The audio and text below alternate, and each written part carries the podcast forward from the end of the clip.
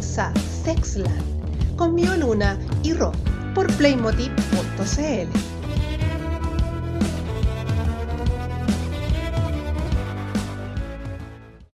Estamos empezando la tercera temporada de Sexland. Por fin nos demoramos harto en volver por, bueno, varias cosas que ya les estaremos contando. Por ejemplo, hoy día yo estoy eh, solita, bueno, en verdad sola no, tenemos acá una invitada muy espectacular, pero no estoy con la Patti, que es mi coanfitriona, porque eh, puede ser que esta temporada tengamos que estar solitas en algunos capítulos porque estamos con muchas cosas, ustedes saben, mucho trabajo, persona exitosa, así que, así que eh, puede ser que se haga un poco complicado.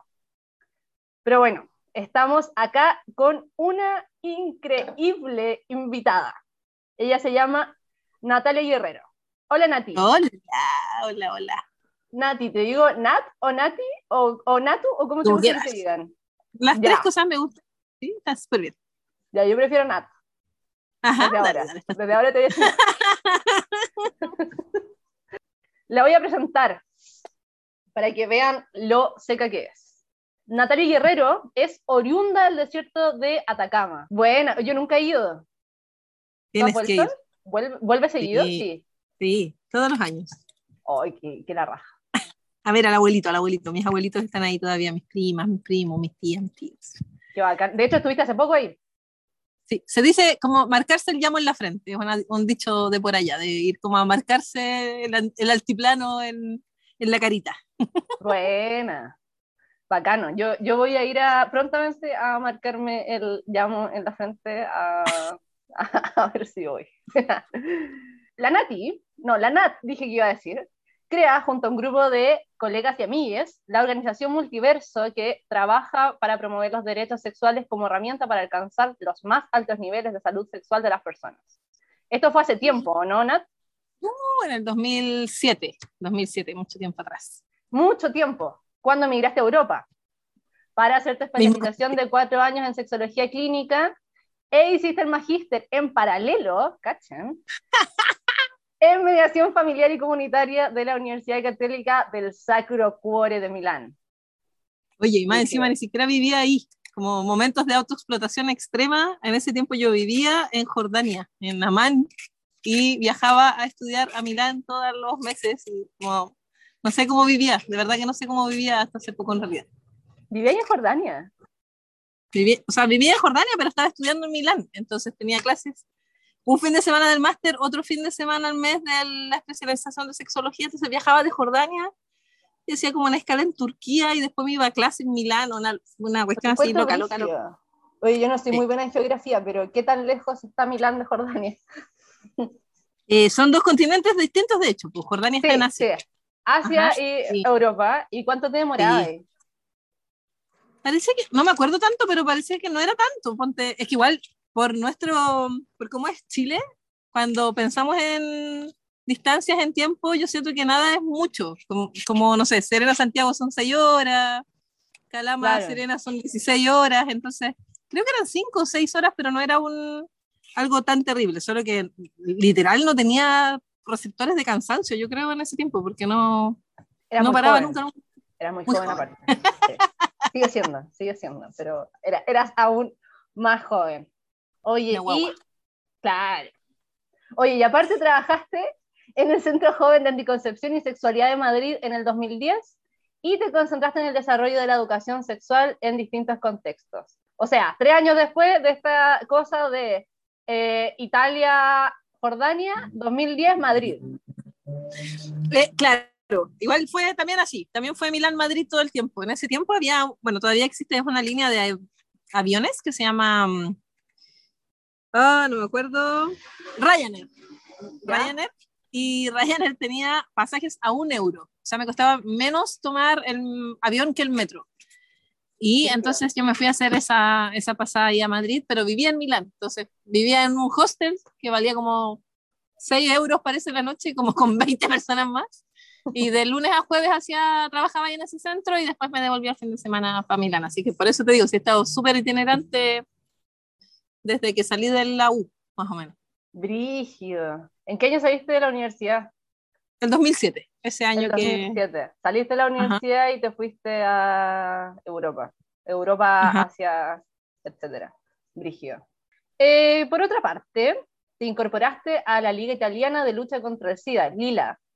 Y el 2013 volviste a Chile y creas EdSex, con el sueño de formar a la mayor cantidad de profesionales en el ámbito de la sexualidad para que en un futuro no muy lejano exista educación sexual, ojalá, y atención clínica de las problemáticas sexuales en todos los rincones de nuestro país. Y actualmente eres activista de Multiverso, la red ESI o la red de educación sexual, Sochisex y de tu escuela EdSex. Brigio. Sí, Heavy. Nat, ¿cuántos años tienes? 37. 37 y medio ya casi. Oye, y también estoy en ese activismo por las no monogamias, pues estamos organizando lo que se supone que va a ser el, la cuarta conferencia mundial de no monogamias e intimidades contemporáneas. ¿Ya? Entonces, soy del equipo de las personas que lo estamos empezando a tejer, por decirlo de alguna manera, porque obviamente vamos a necesitar muchas más manos, así que si hay, hay más gente interesada en estos temas de las relaciones alternativas y las éticas relacionales, vamos a necesitar muchas manitos en distintos frentes para que salga bonito. Qué bacán, bacán, bacán. ¿Cuándo es esto? Mira, debería haber sido este año, pero obviamente por todo lo que está pasando se corrió para el próximo. Lo que sí, este año hemos estado haciendo unos conversatorios que también si quieren por ahí podemos dejar el link para que los vean, invitando a algunas personas para poder ir creando audiencia. Y eh, en septiembre van a haber unas charlas, pero que lamentablemente son casi todas en inglés, online. Y ya el próximo año debería ser la conferencia aquí en Chile, pero creo que en noviembre del 2022. La raja. Muy buen dato. Yo, yo he visto esos conversatorios. Bacán. Oye, eh, Nat, ¿cuáles son tus pronombres? Ella, igual uso ella como para ampliar el concepto también, para hacer un poquito de activismo desde ahí, del, cuando a veces te preguntan cosas, pero en este momento me siento bastante femenina, mi identidad es bastante femenina. No, no, durante la adolescencia tuve algunos rollos con el tema, pero ahora finalmente así me siento bastante mujer. Súper. Ahora ya lo dijiste, eh, eres, formas parte de personas que no son monogámicas. ¿Y em, cuál es tu orientación sexual, si le quieres decir? Mm, nunca sé mucho cómo responder esa pregunta porque creo que igual hay un, o sea, mira, te voy a contar una anécdota que encuentro maravillosa. Una vez yo estaba haciendo un taller de educación sexual para chiquillas de octavo básico y dentro de las chiquillas de octavo básico había una chiquilla que es Asperger y ¿Ya? que su rollo, así como algunas otras personas se fijan, por ejemplo, con los dinosaurios o los- las banderas, no sé, su rollo era la sexualidad. Entonces, eh, ella fue como la co-docente más hermosa de mi clase porque sabía todo, todo, sabía los datos, sabía cuántas personas, por ejemplo, tenían VIH en ese momento porque tenía una aplicación que iba como calculando el registro mundial, sabía todo. Y cuando empezamos a hablar de orientación sexual, ella me dijo que a ella le complicaba la idea de que nuestra orientación sexual se definiera por quien me gustó en pasado, Ya. siendo que está todo el futuro por delante. Y me voló la cabeza su reflexión y le encuentro toda la razón. O sea, como no, no me hace tanto sentido definir una orientación sexual a partir de con quienes he estado en el pasado. Yo creo que la mayor parte de las veces termino enamorándome de hombres, pero no me siento heterosexual. Ya, perfecto. Excelente respuesta. Oye, y Nat, ¿te gusta ver series, escuchar música? Me gusta mucho escuchar música, me gusta mucho el cine, ese es mi arte favorito, pero no, no lo estoy... Mira, lo que pasa es que hasta hace poquito estaba en un nivel de autoexplotación brígido, Ro, pero Ya. así heavy. Entonces, eh, creo que estoy en rehabilitación, en recuperación del tiempo para mí. Entonces, lo que nunca he abandonado es la música, porque en general escucho música en todo el tiempo que estoy haciendo cualquier otra cosa, pero mi arte favorito es el cine. El cine es lo que más me gusta. Bacán. ¿Alguna recomendación de cine? Sí, quiero recomendarte, ah, de, de cine no se me ocurre en este rato, pero pensaba hoy día a la Ya. tarde que sí quería recomendar Fleabag, que es una serie que vi ¡Oh, hace qué poco. buena! ¿Por qué es tan buena Ay. esa serie? Qué buena. Es que pensé que no, no, no pienso en este rato una película que sea favorita, pero de las series que he visto en los últimos años, esa es mi serie favorita. Oh, pero es que es buenísima. El humor de ella, increíble, Ajá. increíble. También cómo se viste, se viste increíble. El La sacerdote, música. minísimo. La música, increíble. Guión, un 7 de todo. Todo perfecto.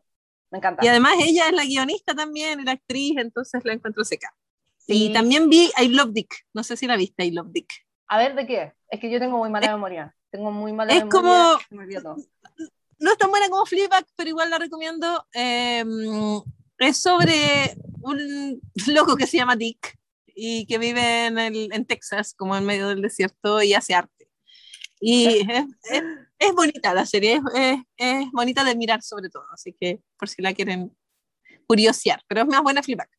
I Love Dick y Fleabag, las recomendaciones de la Nat. Oye, ¿y cuál es tu dato freak? ¿Qué dato freak? Como... ah, una vez gané una competencia de Killing Instinct, como, como de- y le gané a puros niños rata y fue maravilloso, me sentí como una campeona bacán. ¿Y en qué, en qué consistía esta, esta competencia? Mira, la verdad es que yo he sido siempre súper mala para las consolas porque nunca he tenido una consola personal. ¿Ya? pero los juegos de pelea me, me relaja jugarlos como apretando todos los botones y achuntándole de suerte a hacer las combinaciones, me encanta. Y en, en La Serena había, no sé si había o hay, porque esta pandemia se ha robado tantos espacios, pero Sí. había al menos un bar que se llama Rocky Psicodelia. Y un día, eh, como un grupo de, de fanáticos de juegos de video empezaron a poner una consola antigua de un Nintendo, el más antiguo, en el carrete. Y había campeonato y había que anotarse. Y mm, yo tenía mucha vergüenza de jugar porque soy muy mala, pero quería mucho jugar y dije, ah, filo, me voy a inscribir igual. Y de- de- por temas de discriminación de género me pusieron con la única otra chica que iba a jugar y le gané. Y después pasé como de suerte hasta la final y en la final escogí como un mono que se llama Espinal. ¿Ya? Y la apreté, la apreté, la apreté, la apreté, la apreté y gané al, al campeón y ahí le gané un joystick que amo mucho y que lo tengo ahí como recordatorio de que mejor siempre jugar aunque uno sea mala igual. Qué brígido, qué seca. A mí me ponen demasiado ansiosa esos juegos, como de apretar todos los botones al mismo tiempo, así como... ¡ah! No, es- me me saca quicio. Bueno, pasando a temas más, no, no importantes, porque obviamente hablar sobre el campeonato de, de juegos que ganaste también es muy importante. Pero eh, quería saber, ¿qué onda el diplomado de EdSex? ¿Hace cuánto tiempo está? ¿Cómo surgió? O antes de todo, antes de todo, antes de esa pregunta, perdón. ¿Qué es EdSex?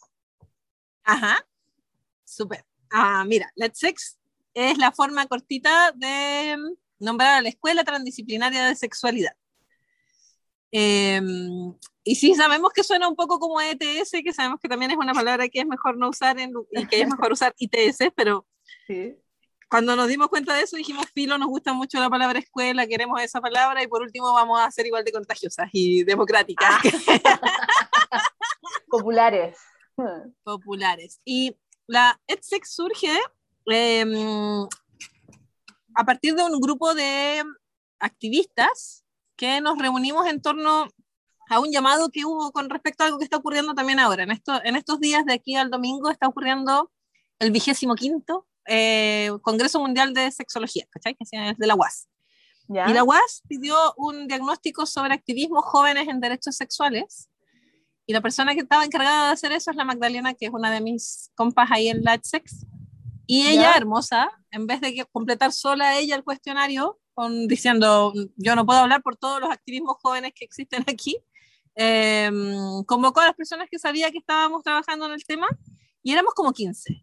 Y ahí esas 15 personas empezamos a decir, oye, venimos de distintos recorridos, que si yo venía yo llegando de Italia, la Cono venía llegando de Barcelona, la Magda llevaba mucho activismo como, y mucho estudio autónomo aquí en Latinoamérica, el Sergio y el Danilo estaban haciendo activismo en sus universidades porque eran unas guaguas estudiantes aún. Eh, y cuando estas otras personas empezamos a, a, jun a, juntarnos para autoformarnos, como, oye, cuéntame qué aprendiste de esto y esto y esto. Y como todo grupo fue mermando la persistencia y terminamos siendo las cinco personas que hoy somos Let's Sex. Empezamos en el 2014 a tener un rollo brígido con el discurso de la del amor romántico, las críticas al amor romántico, básicamente porque teníamos los corazones hechos pebres. Y, mm, y ahí empezamos a hacer acciones juntas eh, que no eran todavía Let's Sex, en ese tiempo nos llamábamos Sexo Sentido. ¿Ya? Y hacíamos intervenciones callejeras principalmente. Un poco, también en la línea de lo que yo también hacíamos con multiverso, pero diferente, más, más político quizás. ¿Y estas intervenciones callejeras cómo eran? Em, por ejemplo, la más bizarra, la más bizarra que la, la, contamos siempre como algo que no funcionó, porque ahora entendemos que no era el momento, el lugar, pero el 14 de febrero del 2014 ¿Ya? Eh, hicimos una intervención en, abajo del puente donde se ponen los candados románticos de ese día. Perfecto, sí. Eh, en el Parque de la Aviación, parece que se llama, ¿o no? ¿O como... Sí, en el Parque de Balmaceda. Ese, ahí. Entonces nos instalamos con eh, letras de canciones que considerábamos que retrataban cosas tóxicas en el piso, que hacían un, como una especie de camino por el que tú ibas leyendo estas canciones y alguien, alguien de nosotros te iba acompañando. Eh, y al final había una instalación donde decía, ¿y tú cómo quieres amar? Como reflexionemos sobre esto y propongamos nuevas formas. Y había un, un espacio selfie con un, como un corazón hermoso para sacarse fotos, pero en simultáneo el móvil tenía un stand al lado donde estaban tocando Ah, las mismas canciones que nosotros Ah, no. Y entonces la intervención no se entendió para nada. La gente nos No pedía los entendió. plumones para escribir su nombre el candado. Oh. Eh, o había- saca- sacaron muchas fotos, vínculos diversos en términos de orientación sexual, pero no de orientaciones relacionales.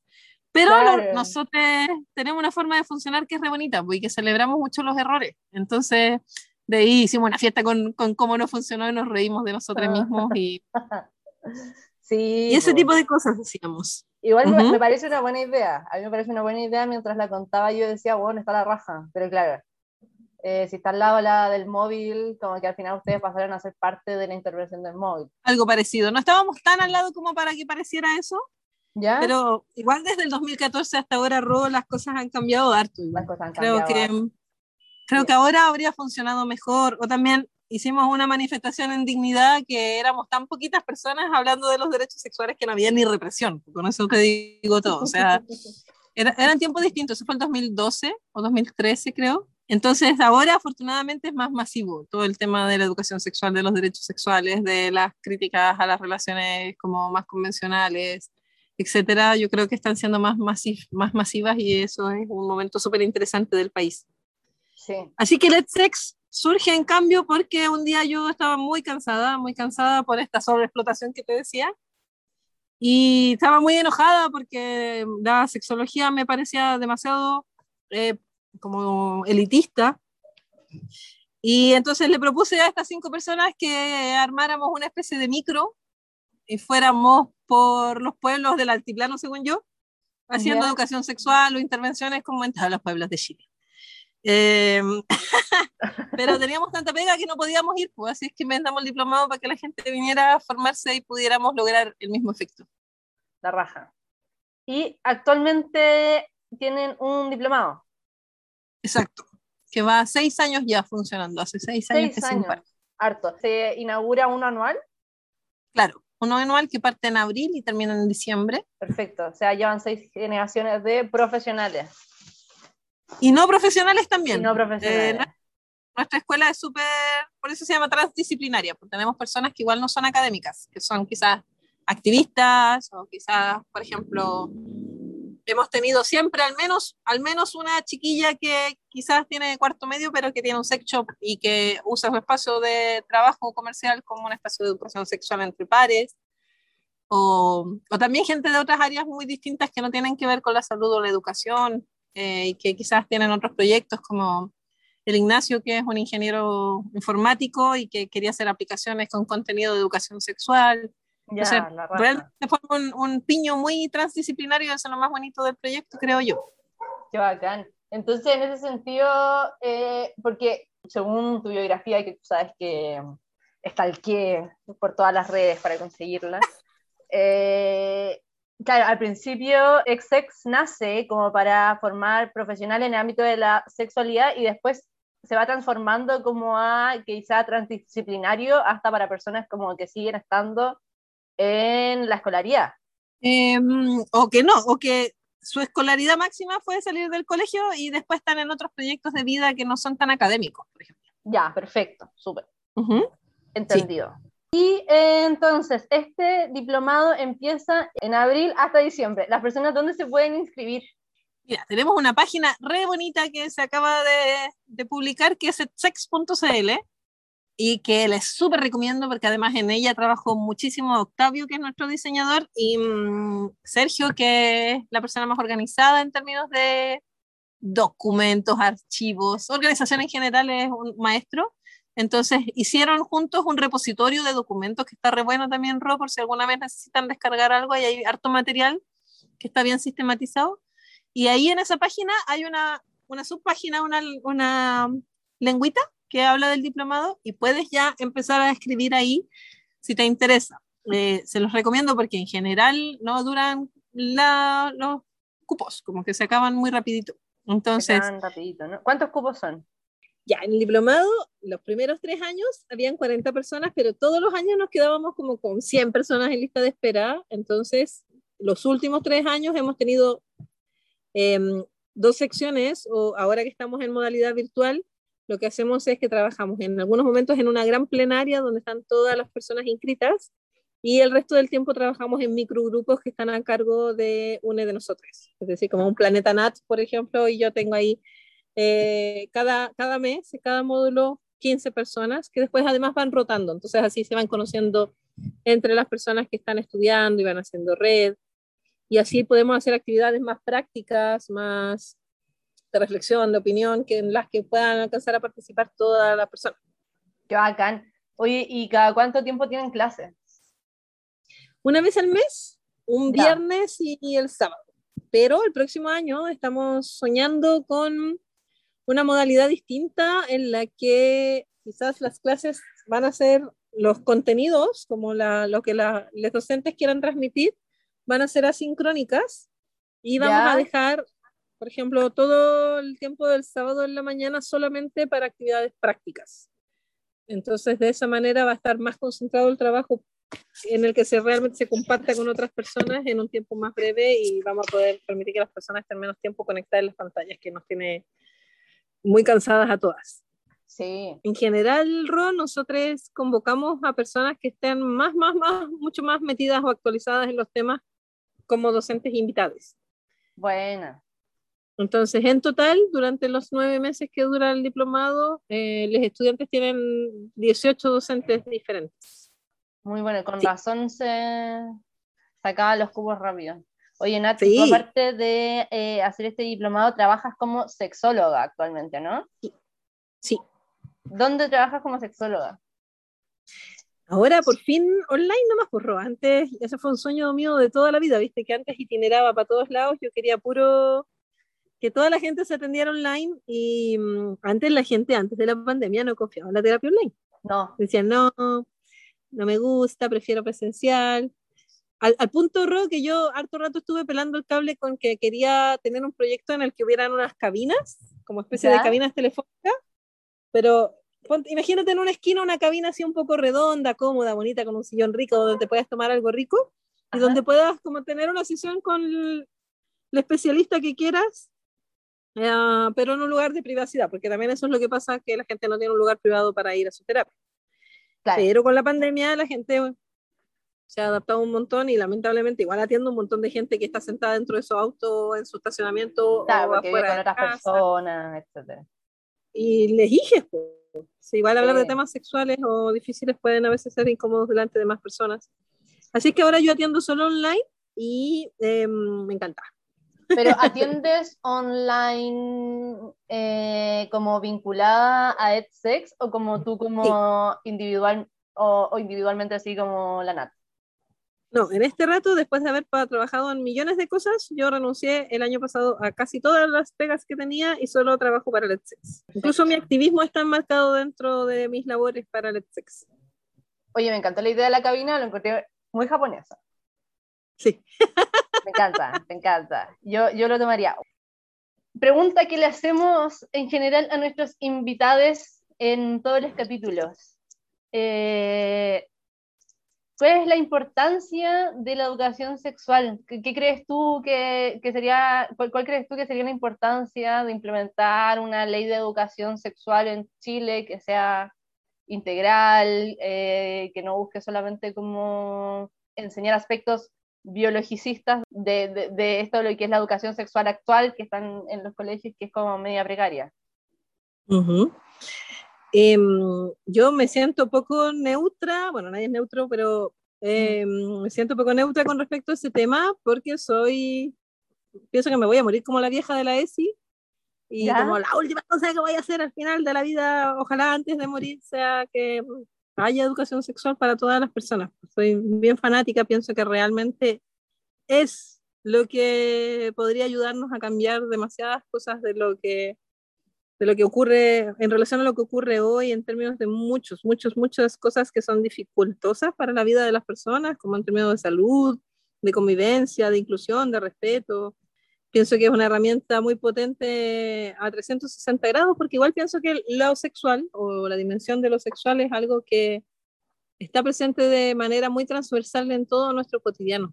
Entonces, em, creo mucho que la educación sexual es lo que tenemos que hacer rápido. Ahora, igual estoy bien metida en los activismos relacionados con ese tema y mm, te voy a ser súper sincera, yo sigo haciendo harta incidencia política para que haya un proyecto de ley de educación sexual. De hecho, el martes tuvimos una reunión, el lunes tuvimos una reunión con la diputada Camila Roja, que es la persona que va a presentar eh, de nuevo el proyecto que el año pasado se archivó y estoy contenta porque el nuevo proyecto realmente incluye todas las observaciones que desde la sociedad civil levantamos el año pasado.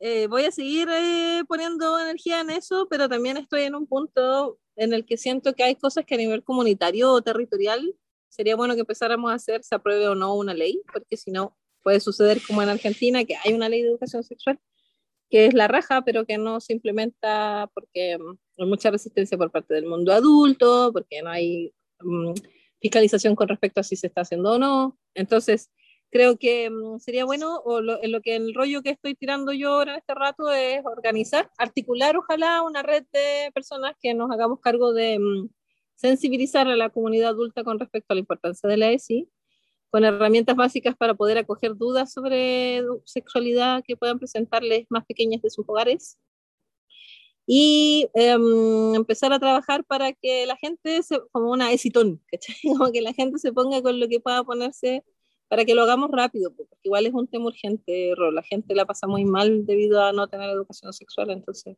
en el fondo lo que yo siempre he querido hacer es trabajar en la educación sexual, como más o menos a los ocho años lo decidí y la sexología es el camino, por decirlo así, más oficial que encontré para poder ejercerlo, pero mi, mi rollo clínico es me interesa menos el rollo clínico que el educacional. La raja.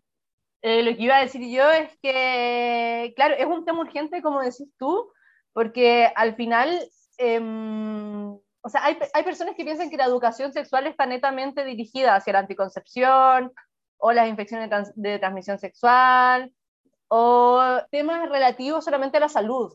Y es importante ahí aclarar que es un tema eh, transversal que se debiese ver en todas las áreas educativas, ¿cachai? Y desde ahí cómo desarrollarnos para ser seres humanos que estén más preparados desde lo afectivo y no solamente desde la salud sexual. Entonces, me parece que es súper importante también, obviamente, la anticoncepción y que sea democrático la, el, el acceso a toda esta información que hay para prevenir embarazo, qué hacer ante un embarazo, qué hacer si es que eh, tuve sexo con alguien que tiene VIH, eh, pero estaba protegido, eh, etc. Eso es importante, de todas maneras, que, que, todos podamos saberlo, ¿no? que todos podamos saberlo, que sepamos que usar dos condones no es más seguro que usar uno, etc. Pero creo que desde lo humano también es súper importante, y imagino que estáis de acuerdo como psicóloga, que eh, ahí hacer un trabajo desde lo emocional, desde lo afectivo, desde la manera en que nos, nos relacionamos como, como, seres humanos entre nosotros, entre nosotros, em, con las diferentes culturas, con las diferentes orientaciones, con las diferentes perspectivas de, género, con las diferentes identidades. Eso también es súper importante. Y tú eres optimista al respecto, respecto al proceso específicamente chileno de implementar una ley de educación sexual que sea eh, digna, que pueda haber escuchado todos los reclamos que tiene eh, la sociedad al respecto, que nos pueda eh, transformar. ¿Crees que va a ser pronto que se pueda, que se implemente? ¿Cómo ves eso?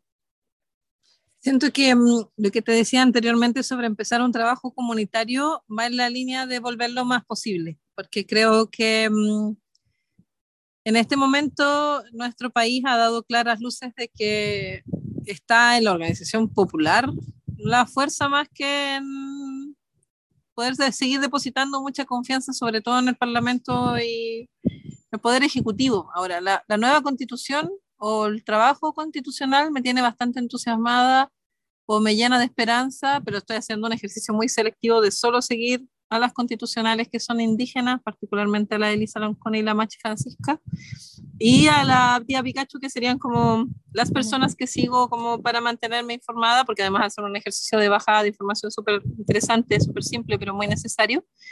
Y no veo nada más de política oficial porque si no me da vómito. Em, entonces, soy positiva, pero no con el estado actual de las cosas, sino que, lo que en lo que tengo mucha fe y puesta todas las fichas es que estoy segura de que es más gente la que está a favor de la que no. Y mm, quizás también ustedes como caos lo han visto. Em, la, mm, la, la, postura antiderechos o el trabajo que hacen los grupos antiderechos sexuales está muy organizado, tiene muchos recursos, tiene mucha gente trabajando en ello. Y me parece necesario y urgente que hagamos un, un intento al menos de equilibrar para el otro lado y dejar de dejar, por ejemplo, a las familias rurales en una desinformación total donde les inventan que la educación sexual es igual a la pedofilia, que se quiere homosexualizar a sus hijos para poder después tener un mercado para el lobby gay internacional, como una cantidad de, mm, de mitos asociados que obviamente generan miedo en la población y no solo rurales, sino que en todas las ciudades, lamentablemente. Entonces creo que sí tengo esperanza y tengo fe, pero que hay que hacer un trabajo bien bien largo y bien arduo. Por eso le digo, aunque me muera como la vieja de la ESI, me voy a morir así, pero ojalá que, no, que pueda tener otras luchas antes.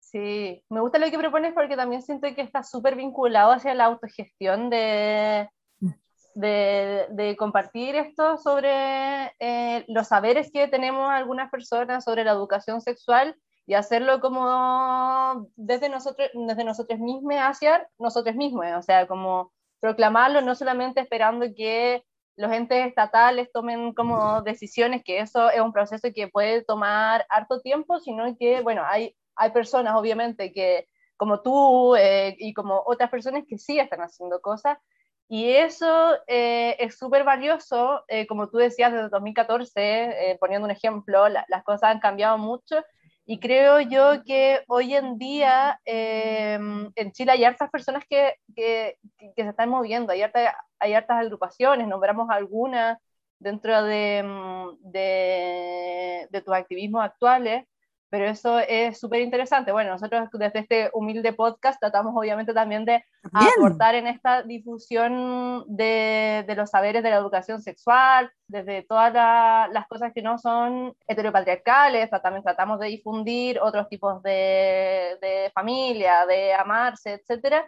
Y eso es bacán y yo soy, también como tú, soy optimista al, al, al respecto, pero también eh, algo que, mm, que, de hecho no había pensado quizás tanto, pero y, lo agradezco harto de este encuentro, de que claro, que al final algunas respuestas tienen que salir desde, desde nosotros mismos, desde el pueblo, en vez de quedarnos esperando que las cosas funcionen. Que lamentablemente todavía no sabemos cuánto falta y que puede ser un trabajo súper largo. Oye, Nat, ¿y cómo te pueden contactar las personas? ¿Cómo, ¿Cómo pueden llegar hacia ti? Y si es que puedes hacer un, un pequeño, así como em, contarnos un poco de qué tipo de pacientes ves tú, por si es que hay alguien acá escuchando que diga, eh, ah, yo tengo esto, tengo esta duda, etcétera, como qué, qué tipo de cosas tú puedes eh, atender.